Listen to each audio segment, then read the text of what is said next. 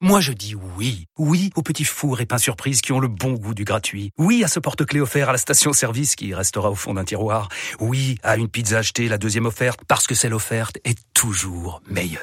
On préfère tous quand c'est gratuit. Chez Skoda, profitez de deux mois de loyer offert sur une sélection de modèles jusqu'au 31 mars. Portes ouvertes ce week-end.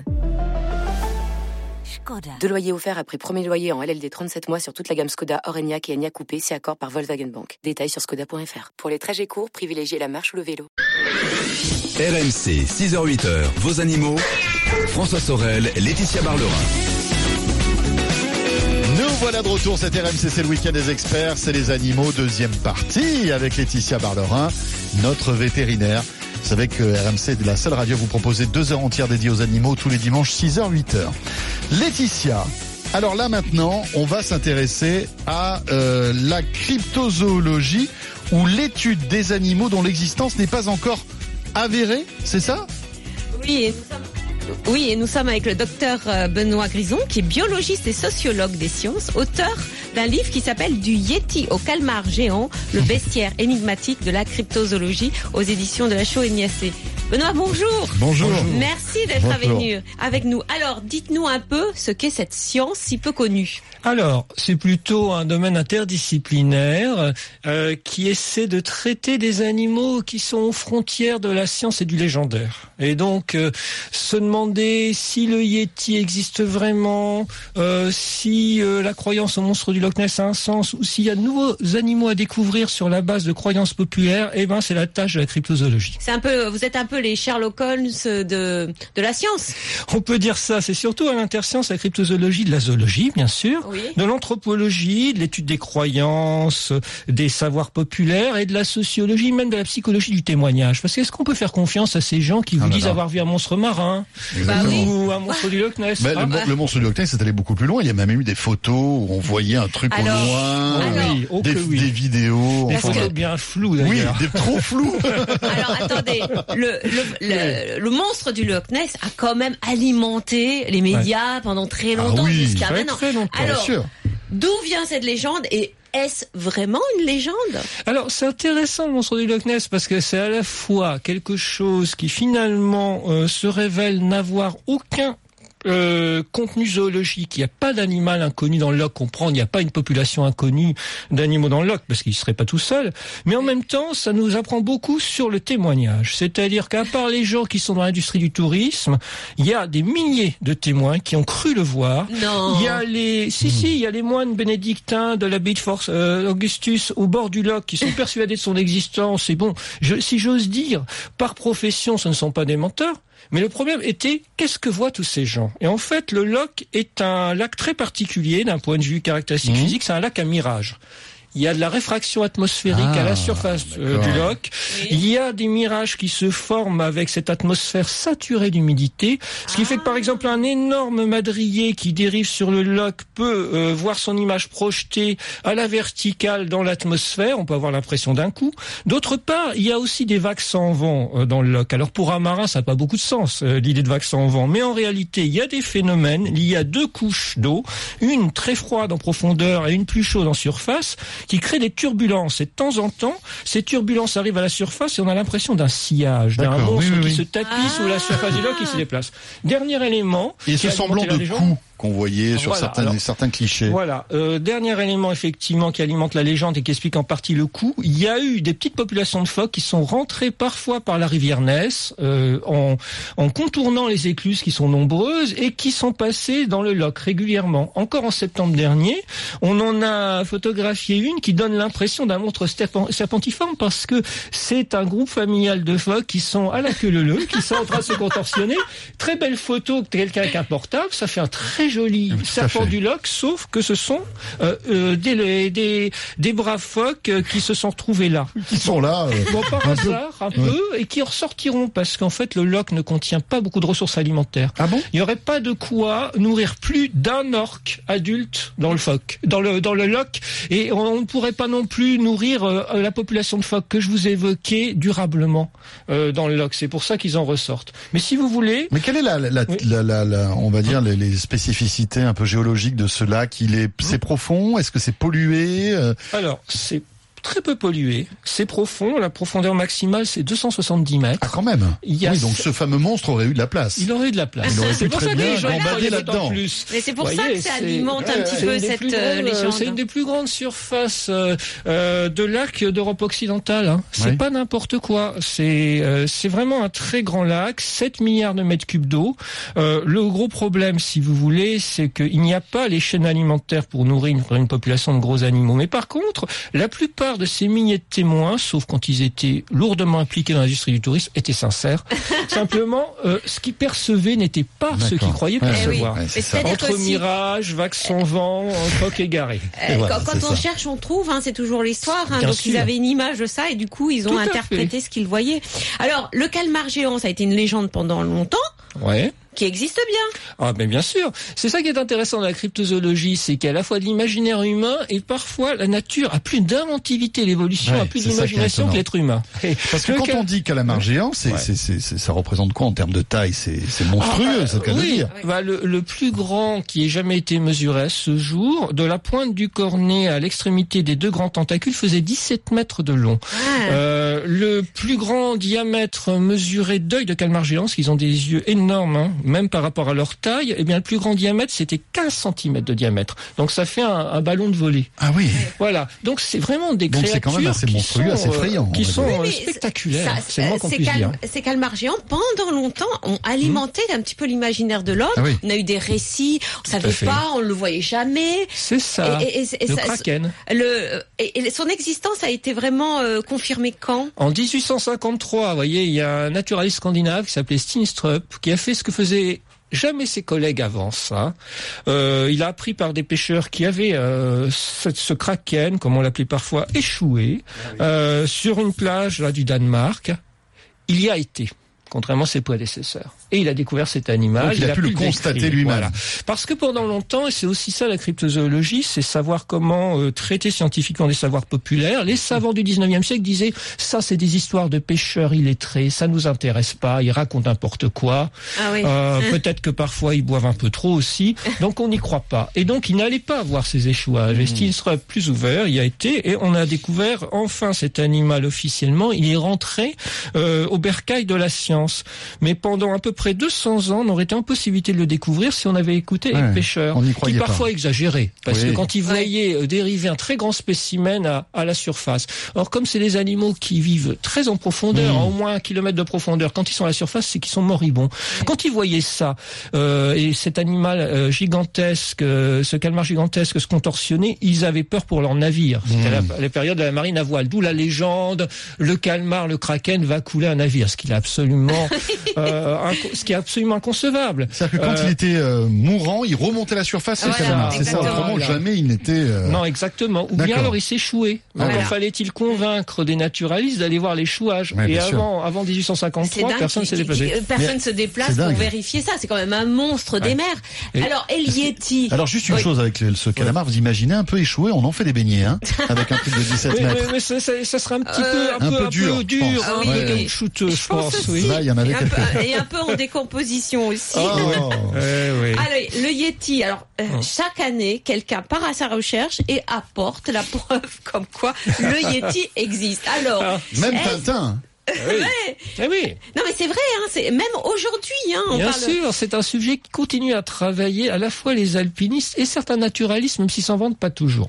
Bon, parce que, en fait, les, les forêts de haute altitude, à environ 2000-3000 mètres dans les Himalayas, je pense notamment au Bhoutan ou au Népal, sont des forêts denses de magnolias de rhododendrons qui sont remplies de mammifères, mais qui sont très mal étudiées parce que c'est très difficile d'évoluer dedans, il faut progresser à la machette et tout. Ouais, les conditions Voilà. sont compliquées. Quoi. Voilà. Donc les naturalistes savent bien, du moins les spécialistes de la faune himalayenne, qu'il peut se cacher encore des animaux inconnus là-dedans. Et beaucoup ont encore un peu l'espoir. Par exemple, Georges Chaleur, qui a été un grand, grand spécialiste du gorille et qui est toujours un grand spécialiste euh, des mammifères en général. Georges Chaleur, l'américain, se dit, le Yeti, pourquoi pas? Le problème, c'est qu'on n'a toujours pas trouvé ce Yeti. Alors, Il y avait des traces. alors il y a des Mais qu'est-ce que ça serait ce Yeti? Parce que finalement, Ouais. on sait pas trop. C'est Ben, quoi, mi-homme, mi-animal? C'est quoi? Alors, a- entre un ours et un homme ou un singe et un voilà, ours, euh, voilà. voilà. Euh, Laetitia vient résumer les choses. Le portrait du Yeti est brouillé, mais en même temps, quand on regarde géographiquement, D'un coup, il devient plus clair, c'est-à-dire qu'à l'est au Tibet, il est décrit comme un ours monstrueux. Et on sait maintenant de quoi il s'agit. C'est ce qu'on appelle euh, le grizzly tibétain, improprement. L'ours bleu, c'est une variété d'ours brun très agressif, qui en plus, en ce moment, avec la déforestation, s'attaque de plus en plus au bétail. D'accord. Et qui se tient debout facilement, etc. Donc le Drémo, le Ah oui. Yeti des Tibétains, c'est clairement l'ours bleu. Bon, ça, il n'y a pas de doute. Et Reinhold Messner, le célèbre alpiniste, ça l'a bien montré. Mais ça, c'est le Tibet. Mais dans le Népal, euh, dans les forêts montagneuses du Népal et du Bhoutan, on le décrit tout à fait différemment. Pas du tout comme un ours. Les gens disent c'est pas un ours, c'est un très grand singe qui euh, marche à quatre pattes euh, quand il est pressé, qui peut marcher sur deux pieds, euh, notamment pour traverser des champs de neige. Et les gens le décrivent, mais ça depuis à peu près 200 ans. hein. La première mention de la naturaliste occidentale, c'est euh, en 1832, donc euh, c'est bientôt 200 ans. Ils le décrivent comme un orang-outan terrestre. Alors, Tiens. pourquoi pas Dans la, dans la montagne. Oui, ça serait Peut-être voilà. une Alors, c'est à variété de fois- singes, une race de singes qu'on n'aurait pas Alors encore. euh, voilà, euh, c'est pas, absurde parce que paléontologiquement dans la Bah, région, enfin, on, en- on aurait eu quand même euh, Ouais. des traces, des, des squelettes, des. alors ça c'est une bonne question. Des Euh, traces de pas. Alors des traces, Les de, traces de pas, on en a eu, mais bon. certaines euh, ont été relevées, mais le plus souvent sont des traces d'ours, bien sûr. Ouais.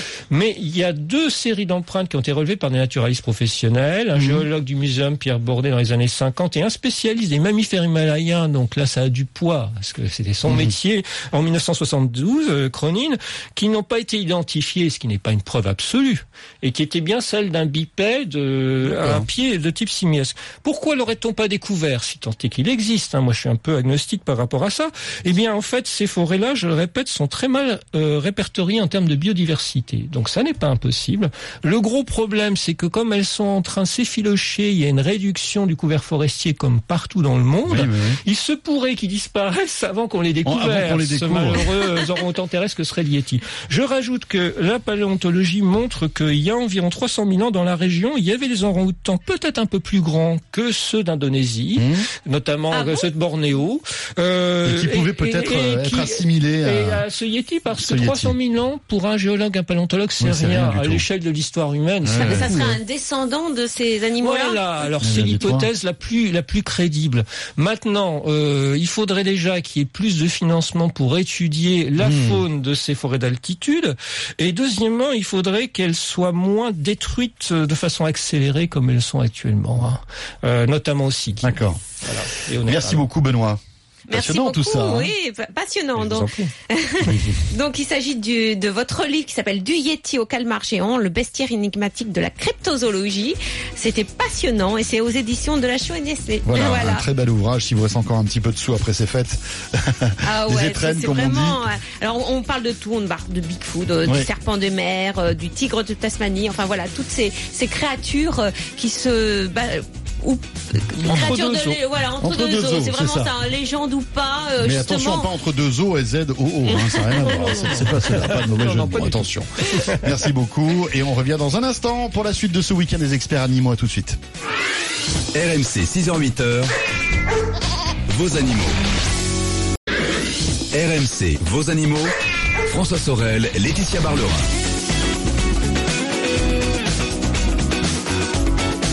C'est le retour du week-end des experts, les animaux. Avant de retrouver la météo et les infos de 7h30, Laetitia, on va parler maintenant du tricot pour le bien-être des animaux de refuge. Et oui, nous sommes avec euh, Cela dit, Angélique. c'est la saison, il faut se faire des tricots. Oui, c'est vrai, faut tricoter, faut se mettre au Faut tricot. tricoter, Alors je vais ouais. peut-être me mettre au tricot justement. C'est vrai Ah. que c'est très, euh, euh, c'est un moyen de, de rester zen. C'est très déstressant. Ça de- déstresse, bien sûr, Ah ça oui, détend, je pense. C'est reconnu. Il y a même eu des études qui prouvaient que tricoter déstresse. Et Bon. Voilà une femme qui est déstressée et zen, c'est Angélique Lecossois qui tricote et qui a fondé les tricoteuses pour les chats de la SPA. Angélique, bonjour. Bonjour. Bonjour. Alors, vous avez deux passions dans la vie, le tricot, on vient d'en parler, et les animaux, et vous avez réussi à les réunir pour une bonne action. Expliquez-nous. Euh, j'ai créé une page euh, pour les chats de la SPA, euh, en, en sorte que les gens me fassent des dons de laine. Oui. Et grâce à ça, je peux tricoter pour certains refuges de France. Vous tricotez quoi Des couvertures pour les chats? Oui, des, des petites, des petites couvertures pour les chats parce que généralement les si les grandes euh, sont trop grandes pour le pour le, les, leurs pagnettes. Donc Oui. euh, je préfère faire des petites couvertures de, de petites dimensions. Oui. Comme ça, ils, C'est-à-dire que Le, le refuge, je peux laver plus facilement, euh, plus régulièrement les couvertures. euh. Alors pour- pourquoi pourquoi tricoter euh, comme ça des, des, des couvertures Euh, Comment a réagi le refuge quand vous êtes arrivé avec euh, Je crois que vous avez euh, offert plus de 70 tri- enfin tricots euh, Oui. couvertures tricotées à Saint-Dizier dans le refuge de Saint-Dizier. Comment ils ont réagi quand vous êtes arrivé avec ça? Euh, déjà, euh, ils étaient déjà au courant parce que je suis en contact avec eux depuis euh, pas mal de temps grâce à la page. Oui. Donc, euh, euh, il y a une des bénévoles que je connais depuis longtemps grâce au lycée que j'étais élève. C'est une de mes anciennes profs d'anglais. Oui. Et donc, je reste en contact avec eux. Donc, au fur et à mesure, je leur, je leur tiens au courant. et Des, on des avait tricots fournis. Et comment Oui, ils ont oui. réagi quand ils vous ont vu avec vos tricots de, de multiples couleurs? Oui, euh, déjà, ils ont aimé les couleurs, donc. euh, et euh, vu la quantité qu'il y avait de couverture, euh, ils m'ont dit que j'avais eu quand même pas mal de courage à faire tout ce qu'il y avait euh, en quantité. bah, C'est combien suis- d'heures de tricot? Euh, pour une couverture, quand je m'y mets vraiment, euh, deux jours. Ah oui. Ah ouais, quand même. Alors 70, ça fait vous êtes une 140 Speedy. Speedy Gonzalez du, du tricotage. Ah, c'est incroyable. Bravo. Et, Enfin, et les- en deux jours, quoi. Mais, mais c'est vrai que les chats adorent la laine. Ah oui, je confirme. Ça leur donne un petit, enfin d'abord ça les réchauffe, mais c'est surtout euh, quelque chose en plus pour eux, non? Euh, oui, parce que bah, ils adorent tout ce qui est euh, chaud. euh, J'ai visité les locaux de, de Saint-Dizier. c'est des hum, là où ils sont, c'est grillagé, donc c'est pas fermé hermétiquement, donc le froid passe. Ah, Donc forcément, je pense qu'ils doivent avoir froid. oui. Parce qu'à peine installé les couvertures dans le dans la dans la chatterie, ils Oui. étaient directement dessus. Ah bah comme quoi. Alors justement, vous vous lancez euh, un, appel car Oui. vous aimeriez que d'autres personnes, bah, d'abord vous envoient des des des, des plots parce que je crois qu'il y en a pas mal qui, Oui. mais aussi, euh, je pense que vous vous voulez aussi que d'autres personnes tricotent euh, aussi pour les refuges. Alors hommes ou femmes, hein, je précise, hein, Oui, parce que maintenant les hommes se mettent au tricot, hein, faut le savoir. Et donc vous vous euh, pour vous contacter, on va sur votre page Facebook, c'est ça? Euh, oui, généralement oui.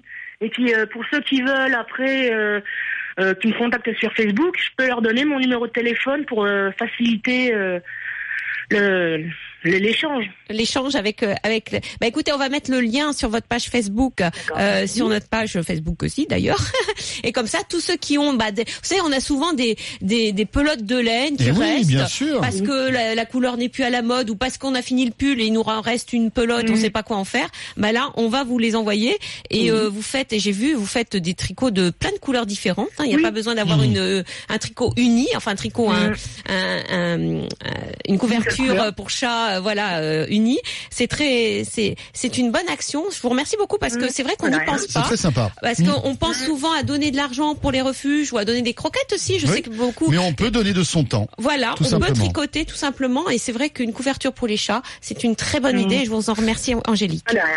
Et Merci beaucoup. J'ai même donné de la nourriture en même temps. Donc, Oh euh. Bah oui, non mais ça n'empêche pas de donner Bravo. nourriture, des jouets, etc., euh, voire des Mhm. dons euh, au refuge, mais c'est aussi une façon euh, très originale de de, de, de, donner au refuge et puis euh, d'apporter du bien-être aux animaux. Merci beaucoup Angélique. pas de rien. Merci Angélique. À bientôt. Merci. Au À revoir. bientôt. Au revoir. Bon, euh, Laetitia, on va revenir dans un instant. Il est bientôt 7h30. Et après les infos de 7h30 et la météo, on va re- retrouver euh, eh bien notre invité. Nous aurons avec nous tout à l'heure Jean-Michel Bertrand pour évoquer la sortie d'un film qui est dans les salles depuis mercredi dernier. C'est La Vallée des loups. Un film que vous avez adoré. Oui. Voilà. Et donc euh, son réalisateur Jean-Michel Bertrand sera avec nous. Il est passionné par les loups. On vous fera écouter aussi un petit bout de cette bande-annonce. Et puis on évoquera aussi tout à l'heure Laetitia les, les troubles psy chez l'homme. Est-ce que l'animal est un modèle? Et oui, et nous aurons avec nous le docteur Claude Beata. Voilà. Ça sera après la météo et les infos. Et puis bien sûr à tout moment vous pouvez nous joindre 32 16 ou animaux@rmc.fr. À tout de suite. Rejoignez les experts animaux sur leur page Facebook, vos animaux sur RMC. Laetitia Barlerin, question flash. C'est parti. Il faudrait qu'on fasse une question flash en rap. Ah, ça serait bien. Hein On ne sait pas si on y arriverait. Bon, attention, là on va se calmer les amis parce que c'est la question de Dan qu'on a reçue par mail animaux.rmc.fr. Mon chien est gourmand Laetitia et Oui. adore, écoutez bien, le chocolat. Oh non. Puis-je lui en donner? C'est un bosseron. Oh, mon Dieu, Dan. Dan, si vous écoutez l'émission, je le dis et je le répète et je le redis aujourd'hui, faites attention au chocolat qui est toxique chez les chiens et chez les chats. Pourquoi? Parce que le chocolat contient du cacao et dans le cacao, il y a une molécule qui s'appelle la théobromine, qui est une molécule qui est proche de la ca- caféine dans le café euh, et qui est inoffensif chez l'homme chez la femme. Et plutôt, plutôt Oh, bien on va Mais dire. un vrai poison pour les animaux. Pourquoi? Parce qu'il n'est pas, la théobromine n'est pas euh, métabolisée, elle s'accumule dans le corps. euh, c'est un excitant pour le cœur, le cerveau, etc. Donc on peut avoir une intoxication aiguë s'il en mange beaucoup, votre chien, mais aussi une intoxication chronique par accumulation s'il en mange un petit bout tous les jours. Ah, d'accord, ça, ça va pas s'éliminer de Ça l'organisme. s'élimine pas et qu'est-ce que ça fait Ça attaque le cerveau et ça peut Non. créer des crises d'épilepsie. Oh. et ça attaque le cœur. Donc votre chien risque d'avoir une insuffisance cardiaque due au chocolat quand même. Donc on arrête Dan, on arrête, on donne autre chose à manger. Non, mais parce que Un- moi, ce qui m'inquiète, c'est que Dan dit mon chien est gourmand et adore le chocolat, c'est qu'il doit lui en donner souvent. Eh ben oui, alors donner un quart de pomme par exemple, je sais pas, donner autre chose. Et pourquoi donner des friandises? Il a bien son alimentation, faut donner des Puis en plus, friandises ça- comme récompense. En plus, il y a plein de sucre dans le chocolat. Mais non? oui, mais c'est mauvais à 200%. Alors certes, si c'est du chocolat au lait, c'est moins mauvais que le chocolat noir parce qu'il y a moins de cacao, mais quand même, Il faut être vigilant quand même. Hein. Voilà. pas de chocolat. Voilà, 3216 ou bien animaux.rmc.fr. À tout de suite. RMC, c'est au 32-16. 45 centimes la minute. Et au 732-16. 65 centimes par envoi, plus prix du SMS. RMC jusqu'à 8h. Vos animaux. François Sorel, Laetitia Barlerin.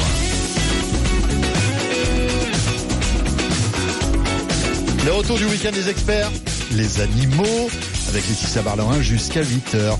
Laetitia, avant de retrouver tout à l'heure euh, le réalisateur du film La Vallée des Loups, Jean-Michel Bertrand sera avec nous au téléphone.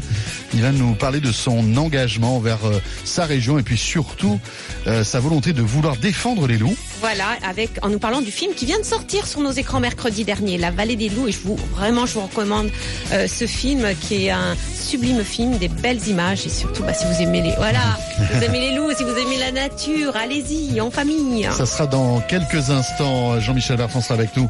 Mais auparavant, Laetitia, on va parler des troubles psy chez l'homme. Est-ce que l'animal est un modèle? Et nous sommes avec le docteur Claude Beata, qui est vétérinaire spécialiste des maladies du comportement des animaux. Claude, bonjour, bienvenue. Bonjour. Bonjour et bonne année. Bonne oui, année, bonne Claude. année, Claude. Alors, psychiatres, psychologues et vétérinaires spécialistes du comportement se sont réunis au sein de la Société de psychiatrie comparée. Alors, qu'est-ce que la psychiatrie comparée? Peut-on vraiment parler de, de psychiatrie d'ailleurs pour les animaux? Ah oui, il n'y a pas de raison de ne pas parler de psychiatrie. Ils ont un cerveau, comme euh, toutes les autres espèces que nous intéressons, et comme l'homme. Et ce cerveau peut très bien fonctionner, ou plus ou moins bien fonctionner. Il y a bien donc des maladies qui ont trait au fonctionnement, au traitement de l'information par ce cerveau, qu'on peut tout à fait appeler psychiatrie, comme chez l'être humain. Et donc, qu'est-ce que la psychiatrie comparée? La psychiatrie comparée, c'est se poser la question est-ce que finalement les troubles que l'on voit chez l'homme et les troubles que l'on voit chez certains animaux, nos animaux de compagnie, mais aussi d'autres animaux, peuvent se comparer, non pas pour les confondre, non pas pour dire c'est la même chose, mais, pour, mais bien pour se poser la question qu'est-ce qu'il y a comme analogie? Est-ce qu'on peut tirer, en tirer quelque chose à la fois pour le bien de l'être humain, mais aussi pour le bien des animaux?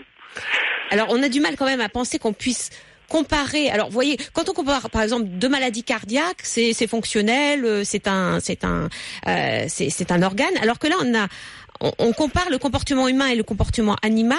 Est-ce qu'il n'y a pas le risque de faire de l'anthropomorphisme? Alors, on navigue toujours entre deux risques, qui est celui de l'anthropomorphisme et celui de penser que l'être humain est seul dans son monde et qu'il n'y a que lui qui pourrait Oui. souffrir de, de ces troubles-là. Euh, moi, j'ai beaucoup travaillé sur l'attachement, par exemple, des troubles de l'attachement, le fait de ne pas pouvoir rester seul en absence de la personne d'attachement, ça existe chez l'animal, ça existe chez l'être humain. Ma consoeur, euh, docteur Nathalie Marlois, qui, a- qui est la présidente de Zopsy actuellement, qui a beaucoup travaillé sur l'hyperactivité, a développé avec le docteur Olivier Revol des modèles d'hyperactivité comparés chez les chiens et chez les humains qui sont tout à fait frappants. Ah bon? C'est-à-dire que l'hyperactivité chez l'enfant peut être mis en parallèle, on va dire, avec l'hyperactivité que pathologique chez le chat ou le chien. Ah, tout à fait. Si vous... Et d'ailleurs, ce sont donne toujours des consultations qui sont assez impressionnantes quand euh, des malheureux clients ont à la fois des enfants hyperactifs et des chiens hyperactifs. Je peux vous dire que la maison n'est pas calme. ça, ça, fait beaucoup de... Oui, c'est effectivement. Beaucoup, oui. Les personnes sont fatiguées. Mais réellement, hein, à la fois euh, sur un plan génétique, par exemple, on sait qu'il y a des gènes de vulnérabilité pour l'hyperactivité, et ce sont les mêmes que l'on retrouve chez les animaux et chez les et chez les humains. Il y a euh, des, des patterns comportementaux, c'est-à-dire des séquences comportementales qui se ressemblent énormément avec des animaux ou des enfants qui n'arrêtent pas. C'est d'ailleurs les pauvres. Le mot qu'ils entendent le plus souvent, c'est arrête-toi, alors qu'ils en sont incapables, mmh. hein, parce que c'est pathologique. Donc oui, bien sûr, on peut comparer. Comparer, ce n'est pas confondre, hein, mais c'est extrêmement fécond dans les deux cas pour pouvoir avancer dans le traitement. Et les conditions de vie aussi, euh, parfois sont les mêmes puisque les chiens vivent avec nous, donc ça peut aussi expliquer certaines, euh, certaines, euh, certains troubles du comportement. Voilà, c'est là où, quand on parle d'attachement, effectivement, le fait de vivre dans une, dans une très grande proximité permet aux chiens, effectivement, de développer des troubles de l'attachement vis-à-vis des humains, comme il aurait pu les développer vis-à-vis d'autres chiens. Est-ce qu'il y a des, des, des médecins, des psychiatres qui viennent voir des consultations de comportement vétérinaire et qui se disent ah bah quand même c'est la même chose. Mais alors c'est pas qu'ils viennent voir des consultations, c'est qu'on travaille. Là nous venons de formaliser, hein, c'est l'acte mm. de naissance de la société de psychiatrie comparée. Mais en fait au sein de Zoopsie on travaille depuis 20 ans avec des psychiatres. Je voudrais citer Philippe Raymondet, mon ami à Toulon, mais euh, Olivier Revol a déjà parlé, Gérard Ribes sur le vieillissement. Des psychiatres qui depuis 20 ans se passionnent au contact de, de nos congrès, de cette similitude, de ces analogies et une fois de plus sans jamais aller dans la confusion en se disant qu'est-ce que ces choses-là sont, sont proches, sont intéressantes et nous aident à avancer. Et aussi pour eux, dans leur pratique, ça leur a permis de ne plus jamais oublier la partie aussi biologique de la maladie psychiatrique. Et oui, et oui. C'est vrai qu'on l'oublie aussi beaucoup. Euh, quels sont euh, euh, les troubles du comportement chez le chien, par exemple, qui se rapprochent des troubles de l'homme à part l'hyperactivité? Alors, on a, et, ça c'est un grand débat dans la profession que vous connaissez bien, c'est que la question qui se pose aussi parfois, c'est mais est-ce qu'il peut y avoir des animaux réellement fous ah oui, ça, mais ça c'est vrai parce qu'il y a des, des, personnes qui sont persuadées que leur chat ou leur chien est fou. Alors bien souvent c'est le chat, mais euh... et alors et en fait la réponse est oui, hein, c'est-à-dire que au sens on met quand on dit fou on met beaucoup de guillemets. Oui, c'est un mot qui n'existe plus en psychiatrie humaine ni en psychiatrie vétérinaire, mais on parle vraiment de troubles de perte de contact avec la réalité. Hein, c'est ça qui qui donne qui donne cette sensation d'étrangeté et de folie. On parle de schizophrénie chez l'homme, on parle dans un certain cas euh, de troubles bipolaires avec vraiment des, des variations de l'humeur spontanées qui sont extraordinaires. Ces deux types de troubles-là toute proportion gardée, on les retrouve chez l'animal. Chez le chien, on parle de syndrome dissociatif, on parle de dysthymie, et dans ces deux cas, on a des animaux qui d'un seul coup deviennent complètement incompréhensibles pour leur propriétaire, imprévisibles, parfois malheureusement extrêmement dangereux, avec des pertes de contact avec la réalité et des chats qui peuvent attaquer brutalement. Je crois que vous savez qu'il y a plus de personnes hospitalisées à cause de leur chat que de leur chien. Hein, donc, euh, et très souvent, ah quand on entend ça, les, les, personnes appellent les pompiers. J'ai eu encore quelques jours une consultation. La personne a été obligée d'appeler les pompiers. Elle était enfermée euh, dans sa cuisine et le chat attaquait la porte et, et dans quelque chose qui n'était pas du tout ni de l'anxiété ni simplement de la peur, qui était vraiment une perte de contact avec la réalité. On peut parler de folie chez l'animal aussi. C'est incroyable. Et alors, euh, parlons aussi, on a parlé des, animaux âgés, les troubles cognitifs chez les personnes âgées. On peut, euh, on peut avoir aussi un modèle avec les chiens qui vieillissent. Bien sûr. Et alors là, on a interpellé euh, les personnes qui travaillent dans la maladie d'Alzheimer parce qu'elles sont souvent très démunies. Elles sont obligées de passer de modèles souris directement à l'humain. Et très souvent, du coup, ça fait un peu des catastrophes. On se souvient des échecs de, de tentatives de vaccination. Alors que nous, on a une population spontanée de chiens vieillissants qui présentent des troubles de confusion très très proches de ce que l'on peut voir dans la maladie d'Alzheimer. Là encore, il n'est pas question de confondre. Mhm. Mais quand on regarde, quand il y a eu des études anatomopathologiques sur leur cerveau, on s'aperçoit qu'il y a le même type de, de lésions avec des dépôts amyloïdes, donc des choses très très proches. Des chiens complètement confus, capables de se perdre à l'intérieur de leur maison, capables de ne plus reconnaître leur propriétaire, capables de vraiment d'une grande souffrance parce qu'ils sont perdus dans leur environnement euh, habituel. Et donc, évidemment, tout traitement qui donnerait de bons résultats chez ces animaux-là serait un très bon candidat pour pouvoir être testé euh, chez l'humain. Ce qui est, ce qui est étonnant, c'est que euh, longtemps on a dit bon bah mon chien perd la boule, il est vieux, on peut rien faire. Bah, bien on, sûr. on dirait pas ça de son, son grand-père, par exemple. Non, non, non, on espère. Hein. on espère qu'on ne dira pas ça à son grand-père. Mais ce que je peux vous dire, c'est que de plus en plus, les gens ne disent plus ça de leur chien aussi. Eh je vois en ce moment toute une population. Vous savez, il y a une dizaine d'années, le chien qui était très à la mode, ça a été le Labrador, Oui. avec la réputation d'être gentil pour les enfants.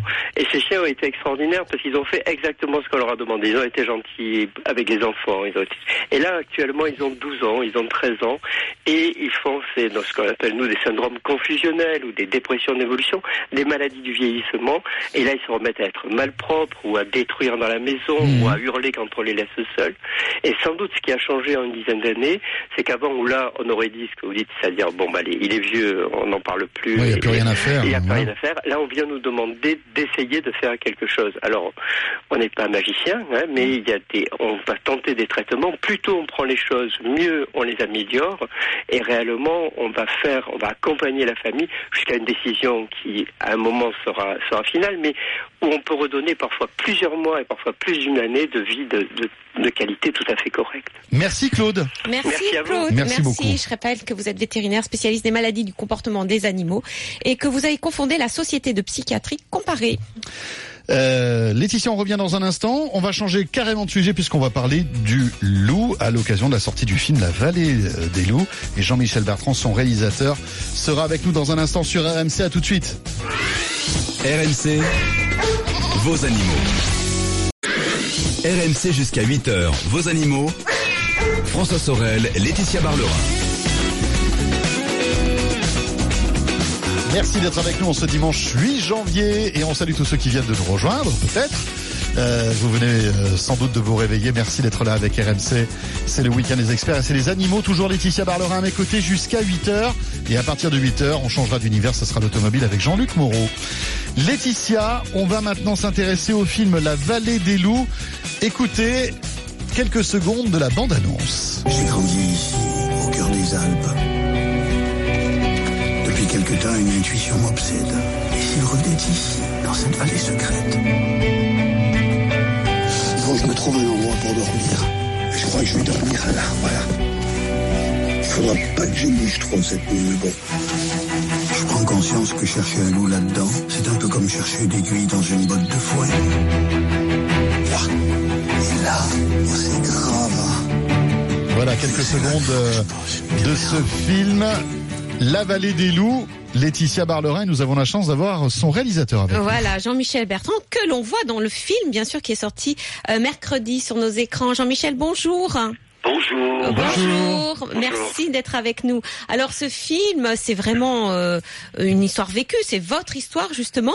Euh, vous avez réalisé plusieurs documentaires dans le monde entier et là, pendant trois ans, vous avez décidé de revenir dans vos montagnes d'enfance, comme on vient de l'entendre, c'est-à-dire les Alpes, et de partir à la, con- à la quête des loups et de les filmer. Alors pourquoi? Eh bien, écoutez, voilà, après avoir euh, voyagé euh, pendant près de, de 25 ans dans le monde entier et en ayant toujours cette frustration à chaque fois de partir euh, de cette vallée que j'adore et de ces espaces très sauvages qui existent encore dans les Alpes, eh j'ai eu envie de revenir aux fondamentaux et de partir dans cette quête et surtout, surtout de filmer le loup sauvage.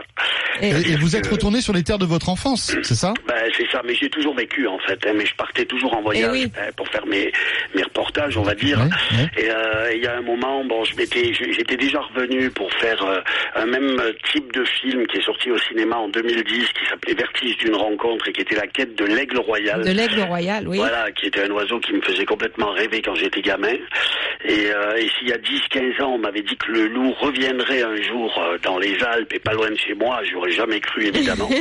Donc c'était vraiment un rêve éveillé et le but était vraiment voilà de filmer cet animal sauvage dans son milieu naturel et pas du tout euh, comme on le voit souvent au cinéma ou à la télévision de façon euh, apprivoisée, imprégnée oui. ou filmée dans des parcs de semi-liberté. Bah, ce qui est étonnant quand même, c'est que vous savez que dans les médias, on parle régulièrement du loup, enfin du loup. D'ailleurs, pourquoi on dit le, du loup? Parce que c'est les loups d'ailleurs. Souvent, oui, c'est vrai, c'est ça. Souvent en mal, euh, comme si c'était le grand méchant loup. Euh, on a l'impression qu'il est partout dans les montagnes, euh, qu'il augmente son territoire. Et là, vous avez eu toutes les peines du monde pour l'apercevoir. Ben oui, c'est un animal qui a une place énorme dans, dans- dans notre inconscient collectif. Euh, ça date de, de- de très très longtemps. Il y a plein de gens qui me disent mais est-ce que tu n'as pas eu peur de te faire attaquer, etc. Euh, le loup est complètement inoffensif pour l'homme. Euh, voilà, donc euh, donc voilà, c'est un animal qui trimballe énormément de choses derrière lui. Et en fait, euh, tout le monde le voit, mais c'est toujours le copain de quelqu'un. En fait, c'est l'homme qui a vu l'homme qui a vu l'ours, un peu. C'est un peu ça. C'est un peu ça, oui. Ouais, ouais, tout à fait. Et puis quand on s'attelle vraiment à essayer de le voir et de le filmer pour de vrai, alors là, ça devient beaucoup plus compliqué. Et c'est justement cette quête euh, qui est racontée dans le livre. Alors, vous avez utilisé tous les stratagèmes hein, pour vous camoufler dans la nature.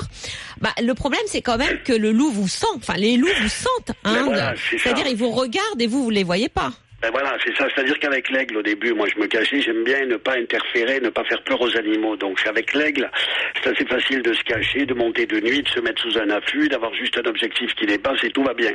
Alors qu'avec le loup, en fait, vous pouvez faire ce que vous voulez. Il sait que vous êtes là parce qu'il contrôle en permanence son territoire. Et du coup, euh, plutôt que de disparaître et d'être invisible, chose absolument impossible, il a fallu que je me fasse tolérer par la meute. Et du coup, ben, il a fallu que je me balade de façon très rituelle pour ne pas être euh, trop intrusif, pour ne pas les surprendre. Et puis je faisais pipi partout, là, voilà, des endroits très réguliers. Vous faisiez pipi partout. Ah ben on le voit bien dans le film. Oui. hein, oui, oui. Je crois que c'est le film où on voit le plus quelqu'un faire pipi. C'est aussi une histoire de crotte. Hein. Ouais, mais ça, bon, j'ai, il y a aussi des histoires de crottes, mais bon, je, je, je me suis arrêté au pipi pour ma part, euh, au niveau image en tout cas.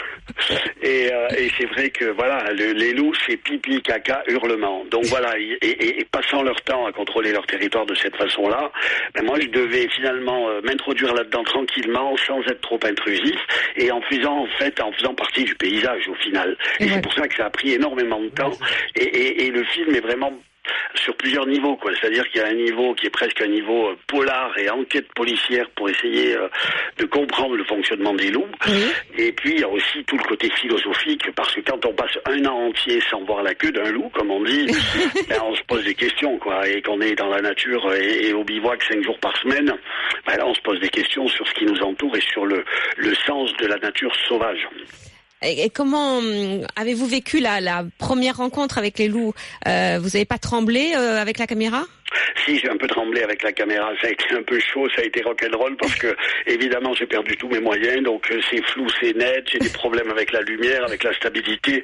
Mais finalement, cette image-là, pour moi, a beaucoup, beaucoup plus de valeur qu'une image dont on parlait tout à l'heure de l'eau apprivoisée ou intégrée, euh, tournée dans un super cadre, parce qu'il y a une charge émotionnelle colossale. Et le film, ben, il est, et c'est ce que j'ai voulu raconter au travers du film, évidemment. C'est ce qu'on c'est ce qu'on ressent en tout cas. Euh, vous dites quand on s'intéresse aux loups, on apprend beaucoup sur les hommes. Qu'avez-vous appris sur les hommes? Ben, D'une part, j'ai appris sur moi, c'est-à-dire que le loup m'a emmené au-delà de ce que j'espérais euh, pouvoir faire, c'est-à-dire des bivouacs improbables, en été, en hiver, dans la neige, la tempête, enfin des trucs de fou. Alors qu'a priori, moi je suis pas spécialement un héros et le but du film, vous verrez, évidemment, enfin, pour ceux qui l'ont vu déjà et ceux qui le verront, c'est vraiment euh, l'anti-héros parce que tout le monde peut faire ça quand il est porté comme ça par une passion. Et puis on en apprend aussi sur les hommes justement euh, par rapport au, au regard que les hommes ont sur le loup, euh, soit de la haine, de la peur et du délire total, soit un amour qui est aussi un petit peu démesuré et qui met le loup là où il n'est pas en fait. C'est-à-dire que le loup c'est simplement un prédateur qui est au sommet de la chaîne alimentaire, qui fait le job, qui est très proche de nous quelque part parce que son boulot à lui euh, ben, c'est de s'occuper de ses petits et faire qu'il qu'il démarre dans la vie le mieux possible et dans les meilleures conditions possibles. Et c'est vrai que cet animal est quelque part proche de nous et, euh, et que j'ai pu m'identifier aussi un peu à lui parce que quand je vois le loup du côté de- du sauvage et de la façon dont il peut comme ça évoluer dans, dans cette nature sauvage, ben, ça me fait évidemment fantasmer quoi. Alors que pensez-vous euh, après ben, vos années à observer les loups de la polémique actuelle sur ce prédateur en France, les abattages programmés parce que ce sont des abattages programmés alors que l'espèce est, il faut le dire, une espèce pro- euh, le loup est une espèce protégée. Ben oui, c'est ça. Alors le problème, évidemment, c'est que là, il faudrait beaucoup de temps pour en parler parce que le problème est complexe. Euh, c'est vrai que de toute façon, euh, l'arrivée du loup euh, par l'Italie depuis 25 ans a changé la donne. Au Et non pas la réintroduction, hein, je dis ça Ah parce que surtout pas. il y Ah a oui. encore Non, des non. rumeurs de réintroduction du loup, alors ce qui n'est Ben pas oui. le cas du tout. hein. Non, non, alors autant le lynx a été réintroduit, autant on réintroduit des ours dans les Pyrénées, autant le loup est revenu de façon tout à fait naturelle, tout simplement parce qu'il a été protégé depuis les années 70 di- en Italie, de là où il n'avait jamais disparu, mais où il était quand même assez mal dans les années 70. Et depuis cette protection des années 70, et bien l'espèce a colonisé tranquillement, vu que c'est une espèce qui est très territoriale et qui ne supporte pas d'être trop nombreuse sur un territoire donné. Il y a donc de la, de la dispersion, comme on dit, de la colonisation, une colonisation naturelle qui est passée par les Alpes, qui aujourd'hui va vers les Vosges, va vers les Pyrénées, qui est tout à fait normal. Donc on est vraiment sur une dispersion naturelle et évidemment qui a changé la donne pour les bergers et les éleveurs qui n'étaient plus habitués évidemment à avoir de grands prédateurs. Donc on avait l'orage qui posait des problèmes, les chiens errants, etc. L'arrivée du loup change la donne, mais après il y a des postures qui sont euh, qui sont un petit peu euh, étonnantes et c'est là qu'on voit que le loup trimballe plein de délire derrière lui. Il y a vraiment une négation, un refus euh, de l'animal. Il y a les politiques euh, qui jouent euh, le clientélisme et qui essaient euh, comme ça de jouer la paix sociale en lâchant quelques loups à tuer qui finalement ne servent à rien parce que ces loups-là, ils ont peut-être jamais vu une brebis. Donc je crois que là, il faudrait retrouver un petit peu de bon sens. De sérénité. ouais. Ben, de sérénité évidemment et surtout sortir des postures, sortir des postures qui ne font pas avancer euh, Hmm. les choses. Bien sûr. En tout cas, vous Bon, en en tout cas, parlez voilà. euh, de manière engagée, Et- passionnante, Et ce Jean-Michel. film est vraiment un hommage pour euh, pour ce loup, pour ces loups qui Oui. sont euh, en France. Euh, c'est très beau et, et En je salle pense depuis que, mercredi, hein. Voilà, et je pense que ça va changer aussi le regard de certains sur les loups. Écoutez, J'espère, en En, tout cas. voilà, il faut essayer de, de Hmm. respecter ce qui reste de nature sauvage autour de nous et plutôt que de partir aux quatre coins du monde en cherchant de l'exotique, on l'a aussi derrière la porte à condition d'ouvrir les yeux, mais à condition aussi de le respecter. Surtout quand on vit dans un pays magnifique euh, tel que la France. Exactement. Merci beaucoup, Jean-Michel Bertrand. Merci beaucoup, ré- euh, réalisateur du film La Vallée des Loups, et je vous encourage vraiment à aller voir ce film en famille. C'est un très beau moment. Bon, Laetitia, alors là maintenant, pour terminer notre vidéo LOLCAT, alors là, euh, bon, tout de suite, c'est beaucoup moins euh, sérieux, hein, c'est assez fun. Euh, la petite vidéo qu'on a choisie pour vous, vous pouvez la retrouver sur votre euh, sur la page Facebook de vos animaux sur RMC. C'est un chien qui euh, s'amuse en fait à sauter comme ça euh, sur d'autres chiens, Oui. si vous voulez, sur une route. Et c'est incroyable parce qu'il y a une vraie chorégraphie. Les chiens sont allongés comme ça sur la route, et vous avez un autre chien qui, sur deux pattes seulement, arrive à les franchir comme ça. On a l'impression d'être aux Jeux Olympiques pour chiens. C'est assez drôle. Et c'est à retrouver sur la page Facebook de vos animaux sur RMC. Vous cliquez sur j'aime. Euh, Laetitia, on sera là dimanche prochain. Euh, oui, bien, Bien sûr, sûr. bien sûr. Tout, vraiment, on garde à vous tous les dimanches euh, bien Voilà. de 2017. Et je vous souhaite encore une bonne année hein, pour ceux qui, qui viennent de nous rejoindre. Euh, et un très bon dimanche et à la semaine prochaine. Et dans un instant, ça sera Jean-Luc Moreau pour l'automobile. Deux heures dédiées à l'auto avec un spécial, entre autres, euh, sur euh, toutes les réglementations qui vont changer dans le domaine de l'automobile en 2017. Et croyez-moi, c'est pas triste. Enfin oui, justement, c'est un peu triste, surtout si on est automobiliste. À tout de suite. Retrouvez le week-end des experts en podcast sur rmc.fr.